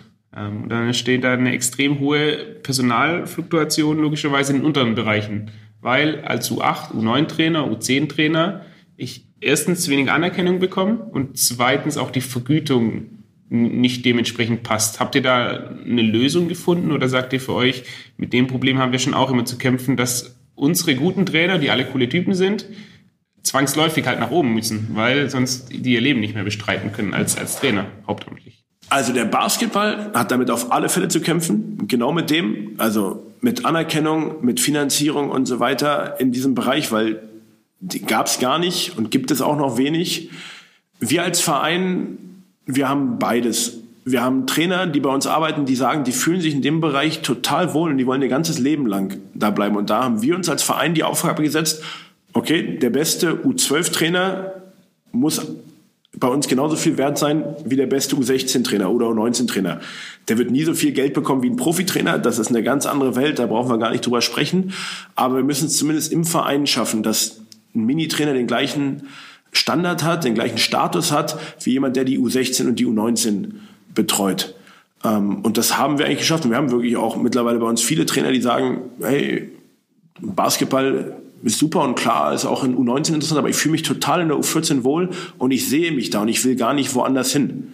Wir haben auch ein paar bei uns, die sagen, ey, das ist der Einstieg, die sind offen, ey, sagen, ich mache das jetzt ein paar Jahre, ich will aber eigentlich Richtung U16, U19 hoch. Und auch für die sind wir offen und probieren die weiterzuentwickeln und probieren die dazu zu bringen, dass die irgendwann U16, U19 bei uns oder woanders machen können. Aber das ist genau, also ist unser, unser Hauptziel, dass wir das Berufsfeld Jugendtrainer schaffen wollen und auch Mini-Trainer schaffen wollen und nicht sagen, jeder von euch muss jetzt mit 25 bei den Profis sein, sonst könnt ihr nicht mehr davon leben. Aber ist das, ist das eine offen gelebte Kultur oder ist es, wenn ich jetzt hier aus dem Raum rausgehe, in die Büros rein und mit denen im stillen Kämmerchen frage, äh, willst du nicht eigentlich eher U17?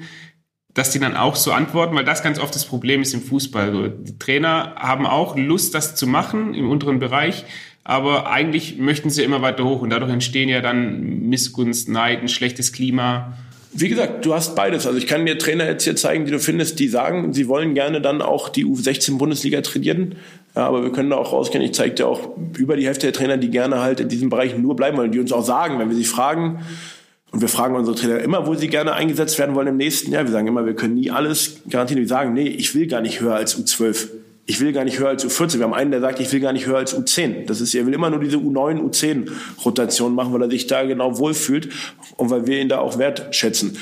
Und trotzdem probieren wir als Verein, und das wird die Zukunft auch zeigen, so flexibel sein, dass wenn jemand von denen sagt, dann irgendwann, er möchte doch mal hoch, dass das möglich vielleicht ist und trotzdem, dass man dann auch wieder zurückkommen kann. Also wir probieren eigentlich Leute nicht so fest in Schubladen zu pressen. Du bist jetzt nur das und das, du bist nur, jetzt bist du einmal im U19-Bereich, jetzt kannst du auf keinen Fall zurück. Warum?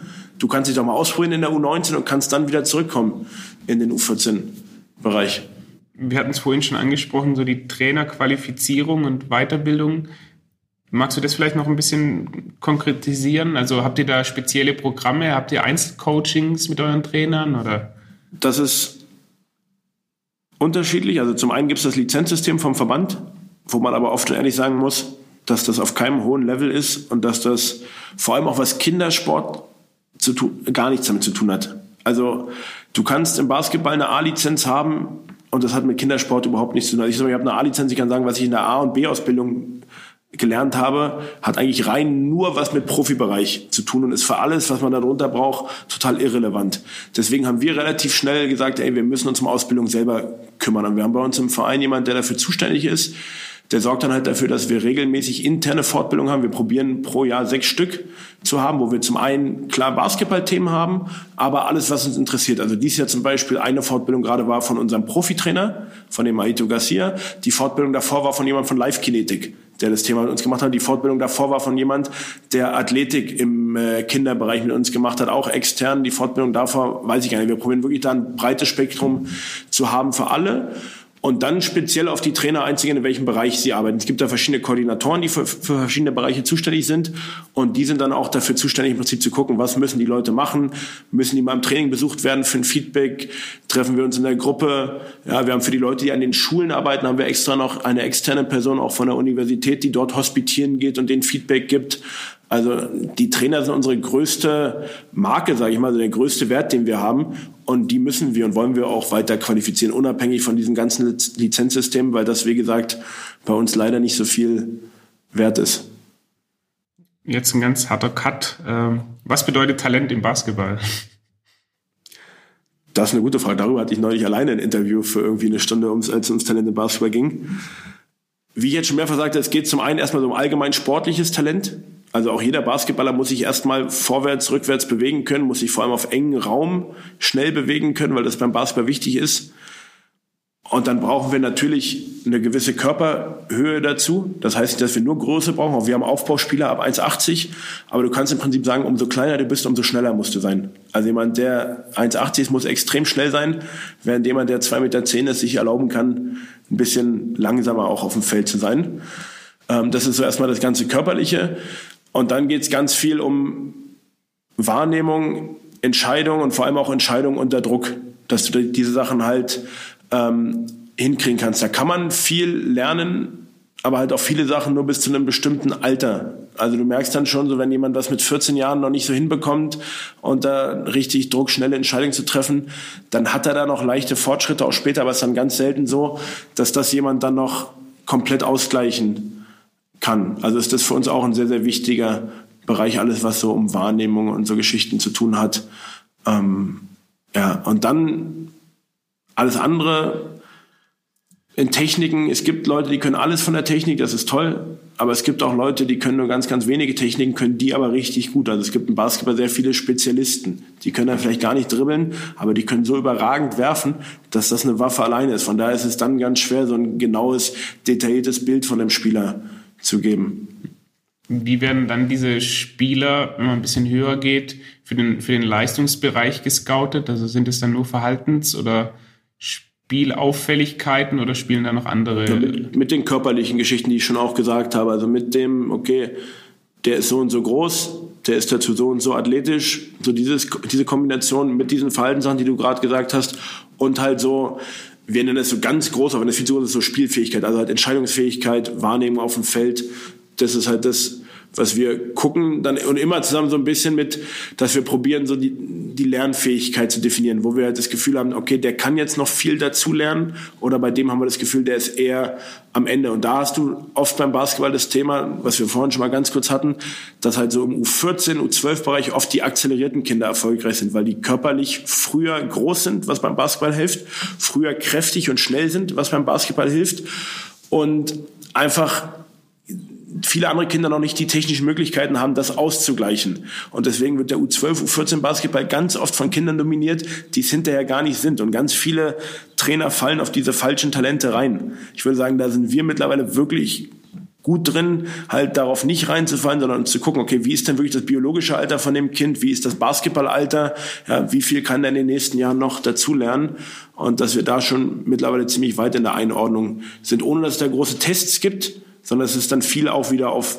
so Personenwissen, gucken, Erfahrungen, Gespräche und so Zeug.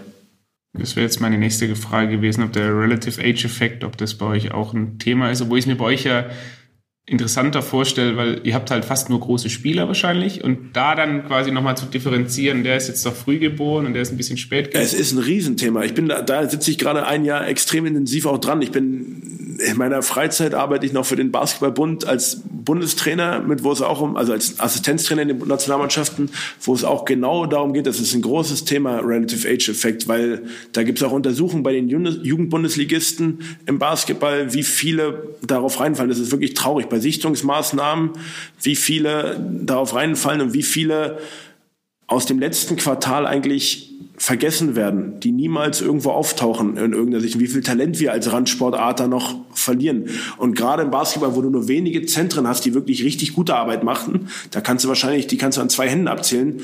Äh, Im Basketball, wo du dich wirklich entwickeln kannst, wir müssen noch mal besser aufpassen, dass wir die richtigen Kinder selektieren und die richtigen Kinder unsere Ressourcen, die begrenzt sind, reingeben. Und das ist ein Riesenthema, an dem wir gerade dran arbeiten und hoffentlich da vor allem erstmal Aufklärungsarbeit leisten können, weil das ist erstmal das Hauptproblem. Du redest mit ganz vielen Jugendtrainern und die gucken dich im ersten Moment erstmal an wie ein Auto. Dann sagst du, okay, guck mal auf deine Liste. Du hast da, von den zwölf Kindern sind neun im ersten Halbjahr geboren und keiner im letzten Quartal. Was ist denn da los? Oh. Und dann merkst du, wie so dieses Denken dann irgendwo einsetzt.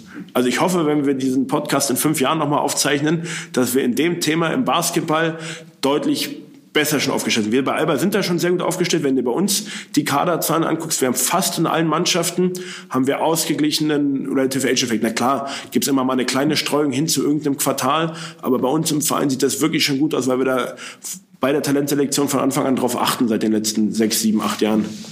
Da haben wir in, in der nächsten Zeit auch einen Podcast mit äh, Professor Dr. Lames, ähm, der da der, der Guru in diesem Bereich ist der auch diese Untersuchung zum Beispiel zu den Jugendbundesligisten durchgeführt hat im Basketball und da auch genau die Effekte auch mitgezeigt hat, die es im Basketball und im, im Fußball noch extremer. Also könnte ich mir vorstellen, weil noch mehr Leute Entscheidungen treffen und noch mehr quasi diesen Ergebnisdruck so ein bisschen haben und ein riesiges Thema auch gerade im, im Fußballbereich, vor allem im, im Jugendbereich, wo es hingegen dann Landes- und andere Länder gibt, die das extrem clever lösen. Also wenn man nach Belgien schaut oder so, die dann ihr, ihr Eintrittsdatum oder ihre Mannschaftsdaten ähm, ändern, dass mal im Sommer die neue Mannschaft gemacht wird und dann wieder im Januar und dass du so Strategien entwickelst. Nur in Deutschland genau sowas wollen wir im Basketball auch machen. Da arbeiten wir gerade dran.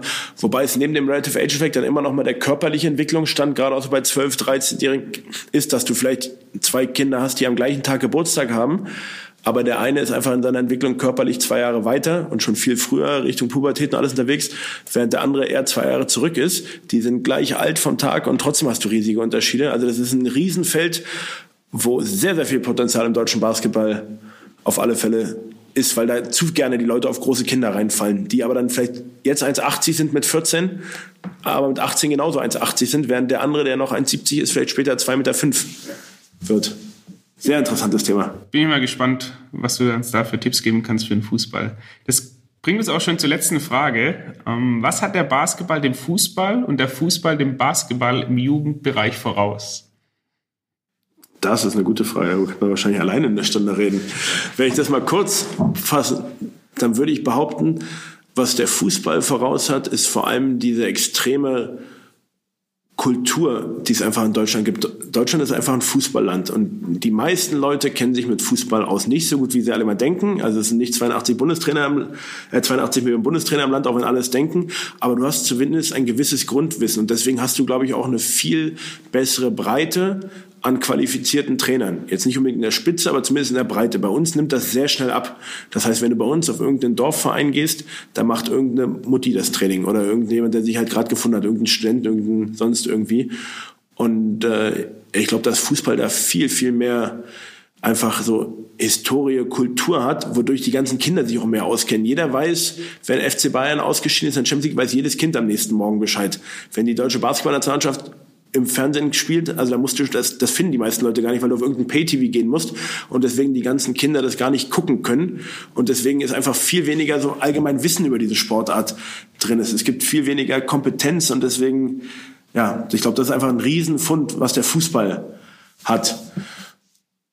Was aber, glaube ich, gleichzeitig auch ein Vorteil für den Basketball sein kann, weil im Basketball kann man jetzt viel entwickeln halt und ein bisschen weg von den ganzen Leuten, die halt im Fußball, dadurch, dass es so einen riesen Fokus hat, so viel Erfolgsdruck haben. Also ich glaube, im Fußball lastet einfach ein viel höherer Erfolgsdruck erstmal auf den Trainern, auf den Programmen, auf den Kindern, auf den Eltern, was ich, also ich bin ja beim Fußball wirklich nur ganz draußen, aber was man so hört über Agenten bei irgendwelchen Sichtungsturnieren in der U14 und so, das haben wir zum Glück noch nicht bei uns, dass da irgendwelche Zwölfjährigen aus Dortmund nach Bayern wechseln oder nach England wechseln oder keine Ahnung, weil ich glaube, dass das viel im Sport kaputt macht, so diese ganze A, so ein bisschen Egoismus und Früherfolg und also das stelle ich mir ganz unangenehm vor. Also ich wüsste auch gar nicht, wie ich mich in so einem Feld so, ob ich da stark genug sein könnte, unsere Ideen, die wir hier in unserem Basketballfeld behaupten können und wo wir wirklich toll Sachen entwickeln können, ob wir das im Fußball genauso machen könnten, so als einer der führenden Vereine, weiß ich gar nicht. Die Hoffnung wäre, dass es gehen würde, aber ich glaube, das ist ein großer Vorteil vom, vom Basketball, dass da alles noch ein bisschen familiärer ist und man dadurch auch schneller Inhalt und Wissen weiterbringen kann. Ja, weil wenn wir neue Ideen im Basketball haben, wie jetzt mit den tieferen Körben, dass die Körbe nach unten müssen, dann müssen wir halt eine, können wir eine kleinere Community schneller überzeugen, als wenn ich im Fußball so eine Regeländerung machen wollen würde, wie halt zum Beispiel euer Foninho, was für mich eine extrem sinnvolle Sache wäre für alle acht, neunjährigen Kindern. Aber bevor man das im ganzen Fußball durchsetzt, muss man ja 95 Millionen Steinköpfe umhauen, die alle irgendwie eine andere Meinung haben. So, also das wäre so, das sind, glaube ich, so die Unterschiede. Dann sage ich Marius, vielen, vielen Dank für das interessante Interview. Ich hoffe, wir kriegen noch irgendwann mal ein zweites hin. Ähm, wer weiß, vielleicht hast du bis dahin äh, das Problem des Relative Age Effect gelöst, auch für den Fußball. Ob ich es für den Fußball auch lösen kann, weiß ich nicht, aber hoffentlich erstmal vom Basketball. Und vielleicht kann ja da der Fußball vom Basketball dann lernen. Auf alle Fälle. Super, Dankeschön. Sehr gerne. Spieltrieb, Doppelpass. Das war das Gespräch mit Marius Huth. Wenn ihr mehr über die angesprochenen Themen erfahren möchtet, besucht unseren Blog unter advance.football/blog, abonniert unseren Podcast oder folgt uns auf allen gängigen Social Media Kanälen. Bis dahin eine gute Zeit, macht's gut.